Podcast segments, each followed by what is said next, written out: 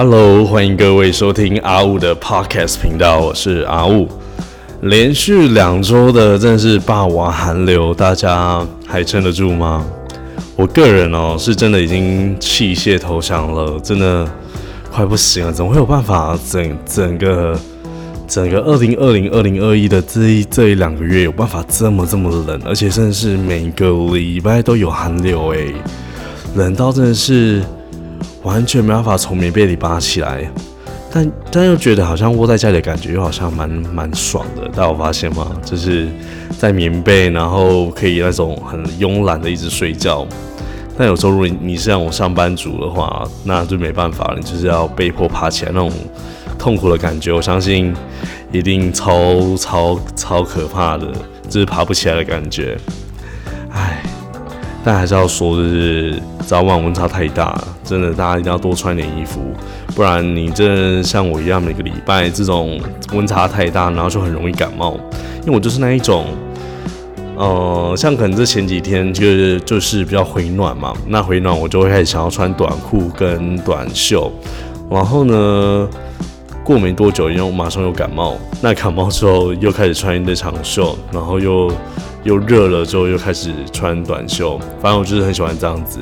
所以这一个冬天就真的就是每个礼拜都会感冒。那就反正反正我认为就是温差太大关系啦，至少要多穿一点衣服。那我自己呢，因为就是太长了，每个礼太长每个礼拜感冒了。所以呢，我就我最近的一个故事就是，也不是故事啦，就是每次感冒我就会一直要去看医生嘛，因为没办法，你可能就是扁桃腺发炎，不然就是咳嗽、流鼻水、流鼻水，或者是不舒服等等。然后我每次感冒的时候，我都会很在意，大家不知道跟我一样，之后我都我都很在意医生到底有没有给我开抗生素，就抗生素。好像他是专门在吃发炎的吧？我自己的感觉是，每次我感冒的时候，然后如果去看医生，那我就会去看一下医生的给我的那个药袋跟那个处方签，我就看一下到底有没有开抗抗生素啊？因为好像抗生素就是那种一个胶囊，然后然后很多就是很多，因为很多药厂开的抗生素的的那个胶囊很多不太一样，可能有时候黄色，有时候白色，有时候什么蓝色等等。那找那个。医生没有开抗生素的话，我我真的说真的，我那一次感冒我就真的会看看不好，然后看不好之后，我就需要再看第二次或第三次。然后，但如果真的有开开抗生素的话，大概只要吃一一次看一次的药，我整个人就会好很多。但我自己觉得好像也是我自己的问题啦，就是实在是太容易感冒了，加上好像我天生的扁桃腺就是会比别人比较大一点，是医生告诉我，因为每次只要只要我只要打开嘴巴，就一旦他说啊，然后他只看到我的扁桃腺，就会说哦，你这个扁桃腺太肿了，或是你的喉咙什么太肿了，或是你这个扁桃腺天生就比别人比较大，所以你就比较容易感冒。大概这种真的是每年我就会一直遇到，但今年这状况比较特别，就是今年真的就是每个礼拜都要感冒，因为往年我就真的是。一个冬天就只会感冒一次或两次，这次的冬天我大概感冒快四五四五六次了吧，而且到现在都还没有完全好，还是会咳啊、咳嗽啊，还是会不舒服，就觉得哦，今年真的还蛮妙。这二零二零真是一个很特别的一年，我自己觉得，但也可能真的是二零二零嘛，就是二零二零的意思。嗯，大 大家听我来讲什么？就二零啦，就是呃，可恶的恶，可恶的恶，可恶的恶。可恶的恶，可可恶的，可恶恶灵，就是恶魔的恶嘛，然后灵魂的灵，就二零二零，就是两个二零二零的的意思啊。我觉得可能是这样。反正我也不，我不知道，就是，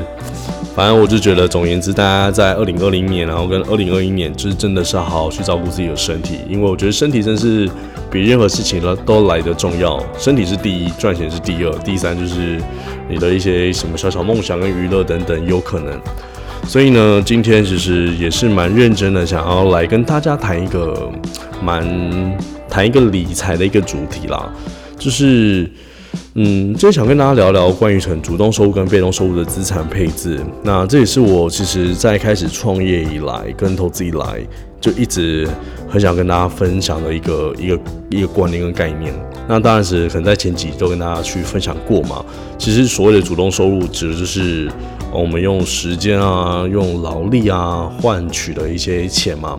例如，可能今天是一个员工，或者今天是一个老师，或者是医生、会计师，或者是你今天是一个小型老板。一个摊贩的老板，或者是你今天是一个像我现在很是一个自由结案的话，其实我们都是像说我是经营来 podcast 或是 YouTuber，其实都是如此嘛，因为我们都是用很多很多的时间，很多很多的劳力，或是用很多的脑力，哦，那我们不断的去换取收入，那这个收入可能是呃用更多时间换来的，或者是我们把单位的时间的成本。把它变大，就是我本一个小时可能赚一百五十块，但我可能我的能力比较好，我的工作性质比较特别，我是属于这样的性质，我一个小时可以变到一千块或两千块这种类型，用专业在赚钱的。但是说我们还是对都被是归纳在主动范围、主动收入这一块。那相反的，只是被动收入指的就是我们就是有我们把钱放在一个我们自己认为是一个对的投资标身上。那透过可能长年累月的一个投资，或者是长年累月的放置在那边，然后这个资产就可以帮我们带来可能源源不绝的现金流。例如像是我们股票的配息啊，今年这两年股票配息，大家就是像跌跌荡荡，非常非常的严重。从非常非常大的武汉武汉疫情、中美贸易，我然后到后来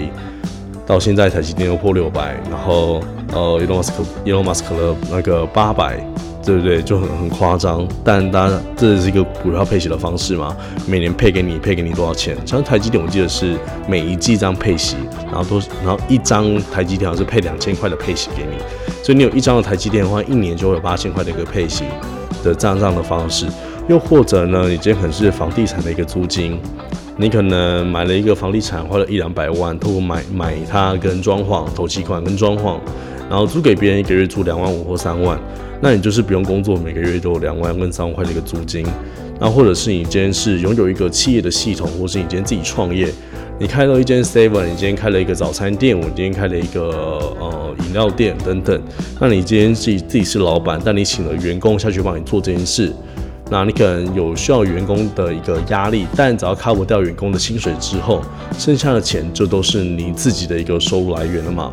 那当然就是今天看你今天你今天这个老板，你是为了想要去省这个员工的薪水。然后你自己下去做呢，这样一个月可能一年可以多省个二三十万的一个员工薪水，说不定嘛。那或者是你今天不想要省这二十万的员工薪水，你觉得自己不要下去做，可以再做更多事情，有可能。那这个东西就变成主动收入到被动收入。但是很多人在这一块观念一直以来都很难去，也不是很难去转化的是，它有一个症结点在啦。那有什么样的症结点？等下再跟大家去讨论。那还有什么呢？还有什么是被动收入？大家觉得？我自己觉得啊，像如果硬要讲的话，像过去很几过去几年非常非常红的，像是娃娃机啊，是不是？你今天只要买了一台娃娃机，你放在那边，扣掉那个娃娃机的租金的收入，可能放在那边一台娃娃机那个租金的收入嘛？你可能租了一个那个场地，可能一个月一万块，你放二十台娃娃机，那你的成那二十台娃娃机就是帮你可以带来。很很稳定的被动收入嘛，因为有人就去外面夹夹的就是你的，你就可以赚钱。那你的工作就是干嘛？去补娃娃嘛。那如果再更难一点，你就请人帮你去补娃娃就好嘛。补什么？看你就要买，你就要夹什么东西，你就放一补。或者是你今天自己家里有一块地，你可能在台北的信义区，或是在东区，或是在大安区等等，你就是家里真的超棒，给你的给你一块地，那你不知道来干嘛？那你就把它放在那边，把它当成一个停车场。每个月就一堆人想要去那边给你停车，一个月收五千块、一万块的一个停车的租金，哎，这个就是一个被动收入的来源之一啊。所以其实被动收入就是这样，不用工作，不用不用工作，不用花时间，但它每个月一样就源源不绝给你这样的一个现金，这就是主动跟主动收入跟被动收入嘛。那其实很明显的，只是这样听起来大家。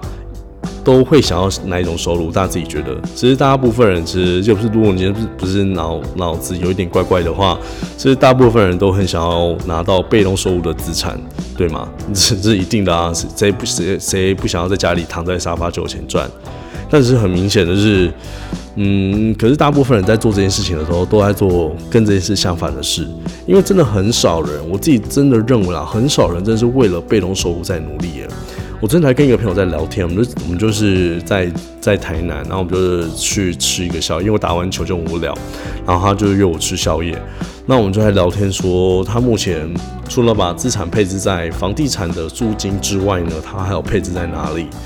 然后我就发现，哦，他其实是没有在做任何配置，因为他现在主要都拿大部分的钱，除了房地产这一块之外，另外一部分的钱是放在。呃，股票的资本利的，就是所谓的买卖赚价差嘛的这一块去努力，但是呢，我这一块就不是所谓的被动收入的范畴，而是比较像是主动收入，因为你花时间在看盘嘛，在了解基本面，然后再了解一些呃趋势等等。那你想要透过这样的方式赚到一些价差，那当然你还是花时间跟劳力在这一块嘛。呃，所以呢，其实大部分人在这一块呢，通常都是把。呃，大部分的时间都放在主动收入上，可是真的，我我们跟大家讲的，你真的可以带来财务跟时间上的自由的生活，或是退休生活，永远都却都只能从被动收入这一块去下手。所以呢，今天呢，我来跟大家分享我自己啦，自己我自己在主动收入跟被动收入的一个资产的比例分配上面，我自己是有一套一套自己的一个想法。但我知道房间其实也有很多很多方法，那教你教，例如教你如果去赚到被动收入啊，或者是教你去什么呃赚到非常非常多的钱，或者什么样的投资啊，可以什么高风险高报酬，或是低风险高报酬的这些，嗯，他们觉得有一套自己赚钱的方式啦。但我对我自己来讲，嗯，我我还是我自己一个我觉得很很很很基本的一个方法，就是我会回归到观念这一块，我就不觉得好像你就是一定要赚到非常非常多钱，你才有办法赚到赚到拥有拥有被动收入。我觉得并不是这样的，而是回归到像是延迟享乐啊，或是你对于你自己的一个需求到底。你有没有意识到你自己到底一个月需要花多少钱？我觉得那个才是最大的重点，因为有些人都没有搞懂自己一个月到底要花多少钱，或是一年到底要花多少钱，他就在讨论他想要赚到很多很多被动收入，或是很多很多主动收入。我觉得都这个都是不对的。所以呢，对我来讲，其实大部分人在对于被动收入其实都有一个很大很大的迷思，而这个迷思就是他们永远都不知道，嗯，自己到底想要赚到多少钱。或者是他们在投资被动收入的时候，也会发生一件事情，就是就是觉得哦，他们会都会觉得啊，我知道被动收入很重要，但是我觉得被动收入的那个钱好慢哦，那个数字额每年这样的配息好少，或是每个月那个租金好少哦，就是太慢了，怎么会这样子？可是呢，可是说真的。很多人都反而因为这样的关系，就把钱放在可能主动收这种买卖的资本利得的投资标上面，就是所谓的买卖赚价差嘛。他们觉得被动收太慢了，一个月可能赚几千块而已。然后可能我我去买卖股票赚一个月可能可以赚几万块。以我以以我的例子来讲啦，像是如果我自己投资房地产的投资标的话。一个房地产的一个成本，可能一户啦，两户两房一厅一卫，包括房地产的头期款，加上房子的修缮或者是装潢嘛。我相信，如果至少很多都要一百万的成本考量，大概就是这样子。那你可能透过租赁的方式，那你租租给客，租给租客嘛，那可能扣到房贷跟一些必要支出。我自己觉得啊，一间房地产真的约莫大家可以带来的被动收入的现金流，就是你租给人家，那扣掉所谓的房贷之后。然后你的现金流大概约莫一个月大概就是八千块左右的租金，那有些人可能就觉得，我我我当然当然当然当然我说的是大概啦，那如果有什么房地产的一些超级专家啊，说什么太少啊，或者什么太多啊，怎么可能只有三趴四趴的投保率，那都这个都先不定先不纳入考量。我说的是我大概的一个平均值，所以我才会说啊，是，可是可是这个时候你会发现哦，你看你一百万的一个成本。那你投资到房地产，然后每个月只换了八千块的一个租金，那一年就是九万六千块的一个一个投资报酬率嘛的现金流的一个，就是你的被动收入的资的资本栏里面，资产栏里面就是九万六千块，大概十万块的一个被动收入，一个一个年一呃一年。可是有些人就觉得天哪，这样好少哦。有些人就觉得，哦，一百万的成本，哦，如果我手头上一百万。如果我可以透过房地产的买卖啊，或是股票的买卖赚价差、赚资本利的啊，可能我一个月都不只是八千块的收入诶。你看啊，有些人觉得哦自己就是股票非常非常厉害啊，或者什么呃区块链啊、虚拟货币啊，或者什么觉得很厉害。他觉得一百万我可能投资个什么，我一年我一个月呢，光是那个资本利的，我就可以赚到可能超过八千块，甚至好几万块，甚至我可能比比。比大盘好厉害，或者我是金融界佼佼者，什么？我可能每个月可以帮自己带来十几趴的获利也说不定。就我觉得一百万，我我如果手头上一百万的话，拿去投资股票或投资房地产，我透过一个买卖赚价差，可能一次就可以赚到五十万、一百万。我干嘛要去投资在一个被动收入里面？一个月走一个月走八千，那一年走九万六千块。然后，可是你知道吗？就是因为这样子啊，我们才会陷入那种主动收入的那种老鼠圈里面。然后每个人都在为了主动收入，然后每每天都投入一堆时间，然后努力的去盯盘，然后结果你知道吗？也不一定会赚钱。那，大部分人是这样，赚钱的时候就一直讲，然后赔钱的时候全部点点，都完全不敢讲话，你知道吗？最还是还赔钱，然后赔钱又不敢讲，然后又跟他一直在提倡说就是要赚资本利的，买卖赚价差，自己多厉害等等。我自己是觉得没有啦，所以我觉得，嗯。如果你还是这种主动收入的这种管理的人哈，其实真的你很真的很难在一定量的时间去达到你真的想要的时间跟财务上的一个自由。自己的认为是这样子。那如果你想，但如果一般人来讲呢，如果你真的想要达到财务时间上的自由，我觉得你一定要非常非常清楚、非常非常了解最基本的一个主动收入跟被动收入的资产配置。然后一定要非常了解，因为你知道这一块的话，你才能够完完全全知道你是为了什么方向而去努力的，而不是盲目的跟着别人，然后叫你做什么，然后你又去做什么，然后给你报个什么股市名牌啊、房地产名牌啊，然后什么预收入名牌啊、什么新建案名牌，那你就傻乎乎的拿自己的被动收入的资产去做投资。哪是你本来本来要让你退休的这个被动收入的资产，然后去投资，结果搞了最后什么都没有。最惨的是连本带利所有的钱都被骗走，或者是根本连连自己最后可能剩个一半或两成三成都没有，那不是很可惜？那我知道真的有很多人看似真的很会有很多啊，我觉得人人在看嘛，就是人在走走在路上，你真的会碰到很多看似好像可能会赚钱的机会。然后放在我们面前的时候，有时候真的很难会去各自。就连我自己当初在投资理财、投资的这个过程中，我有遇到超级多这种机会。那你说我自己有没有去做投资？跟你讲，我自己就是有啊。那有没有惨赔？也有惨赔啊。那只是惨赔的过程中，你有没有学到说，哦，我自己是真的，呃，有去学到，哦，以后就不要再走这条路。但你知道，人就是这样子，呃，过去有跟你讲过这样的经验，那你可能就不一定。就是有有一个前前辈跟你讲说啊，过他他过去碰过这样的一个状况，那可能你自己也不会就觉得哦那是前辈啊，那那是前辈的前辈遇到的事，那我又不是他，我又不会遇到那样，所以我只要呃我只要好好的什么，为我自己的一个门路或自己的一个资源或是一个 resource 等等，我就不会跟他犯他一样错误。但跟你讲，所有的历史都是这样重演的，就是你那我也是面我也是那种呃。就是觉得哦，我我就是唯一一个那一个就是会成功的那一个，所以我就不怕哦，我会像前辈一样。但最后你知道，我也是跟前辈一样，反正都都都是这样子啦。所以我觉得是看似很多赚钱的机会放在我们面前的时候，有时候真的很难去克制啦。但就是说真的，就是这种冲动的克制，才会区分出为什么有些人可以过上财务自由的人生，但有些人却会一辈子为了钱。这件事情，而是积极营营。我自己举例给大家听了。呃，假如你今天年年薪有六十万，你扣到必要支出之后，如果你还能可以存上二十万的话，我就会拿这二十万投资在可能被动收入的一个标的上面。那如果你去算哦，嗯，如果你的年报投报率有五趴的话，可能股票的配息，或是基金、债券，或是什么国外的全球型的基金等等，你的年报酬率有投五趴的话，那其实就会表示我的被动收入。的资产栏里面，我往上加了一万，就就是加了一万。这时候你应该要继续思考事情有两种，第一种你就是要开始想说，哎，那我能不能办法每年持续的做这件事情，每年都存上二十万，让我的主动收入所存下的那些钱，不断的投资在被动收入的标的上面。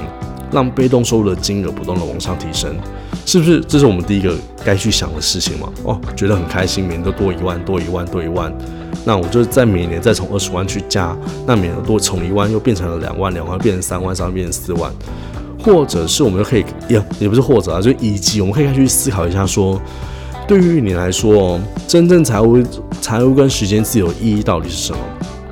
换言之，就是你要开始去想哦，你一个月你必须要花多少钱，你才能是维持你现在在过的生活。生活你真的很喜欢，不管在任何的讲座啊，或是在任何遇到很多人在遇到人生事物，或在遇到主动收割、被动收获，在遇到什么财务自由的这些问题的范畴里面的时候，我超喜欢问人家这个问题。因为我知道哦，因为每个人给出的答案跟数字都会完全不一样，甚至有些人对这种概念真是完全不一样。如果你想要说真，如果你真的很想要过上很奢侈、很奢华的一个生活啊，当然你的被动收入的数字确实就是会比别人大上很多嘛。但如果你，但如果你就只是跟我一样，你有没有太多物质上的物欲啊？你就每天在家里就无聊录 podcast，一个一个一个一个礼拜录了两集，那无聊就去每天去健身房运动，然后跟朋友吃个小餐。然后也没有什么高品质的一个生活。说真的啦，一个月三万块其实就打死。对于我来讲，所以说真，你的被动收入一个月超过三万的话，其实对我来讲，你就是真的是算上财务时时间自由人，就是一个退休的人，就意味着跟别人讲说，哦，我已经退休啦。他说你怎么会退休？你是赚很多钱吗？我说没有啊，我就是一个月花三万，我有我的被动收入一个月超过三万啊。哎，其实就是这么简单嘞。你不需要赚到什么银行，赚到那种银行要几个亿的数字啊，或是别人什么一个企业家、创业家一个月的那种营业额几个亿、几个亿的数字，那个那个不叫做财务跟时间自由诶，你需要做的其实就是了解你自己的需求，并且为了被动收入而努力，并且是有规划、有计划性的去规划这件事情。只是啦，说真的。只要这嗯，只只是说真的，要理解这个观念，当然当然就是你是怎么去看待的。有些人就会觉得啊，我就是我也知道这件事情很重要，我知道被动收入很重要，可是我就是想要先把这些钱拿去做主动收入，可能做一些买卖赚加杂资本利的，看能不能赚的比较多之后呢，我再投把这些钱放在被动收入那边。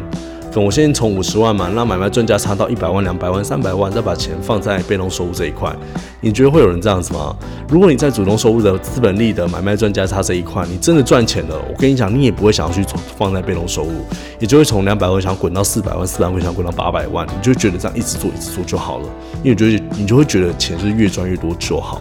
但是呢，如果你是一开始你就是有这样资产。呃的一个配置，像是主动收跟被动收的配置的话，你就会很清楚你的比例要怎么去做分配。所以，我们就要回回过头来思考啊，就是有些人就开始跟我说：“哎，可是我一年没法存二十万呢，怎么办？”我觉得你一年存二十万太多了，我一年可能做可能存五万、十万，我觉得这就已经是我的紧很紧绷了，就是已经是我的极限了。可是。就是因为这样子，你就开始回头回过头来思考，就是我们的主动收入这一块是不是要去努力，是不是要去加强，或者是可能在开源节流这方面，我们是想要去开创可能新的事业、新的副业。像有些人开始拍 YouTuber，有些人去当 YouTube 嘛，有些人可能去当。呃，去做一些副业嘛，可能一些传直销的副业等等，或是一些品牌的一些合作案等等，或是一些新工作，甚至就是可以帮，或者是帮自己节省更多开销，可能一些开源节流这一块。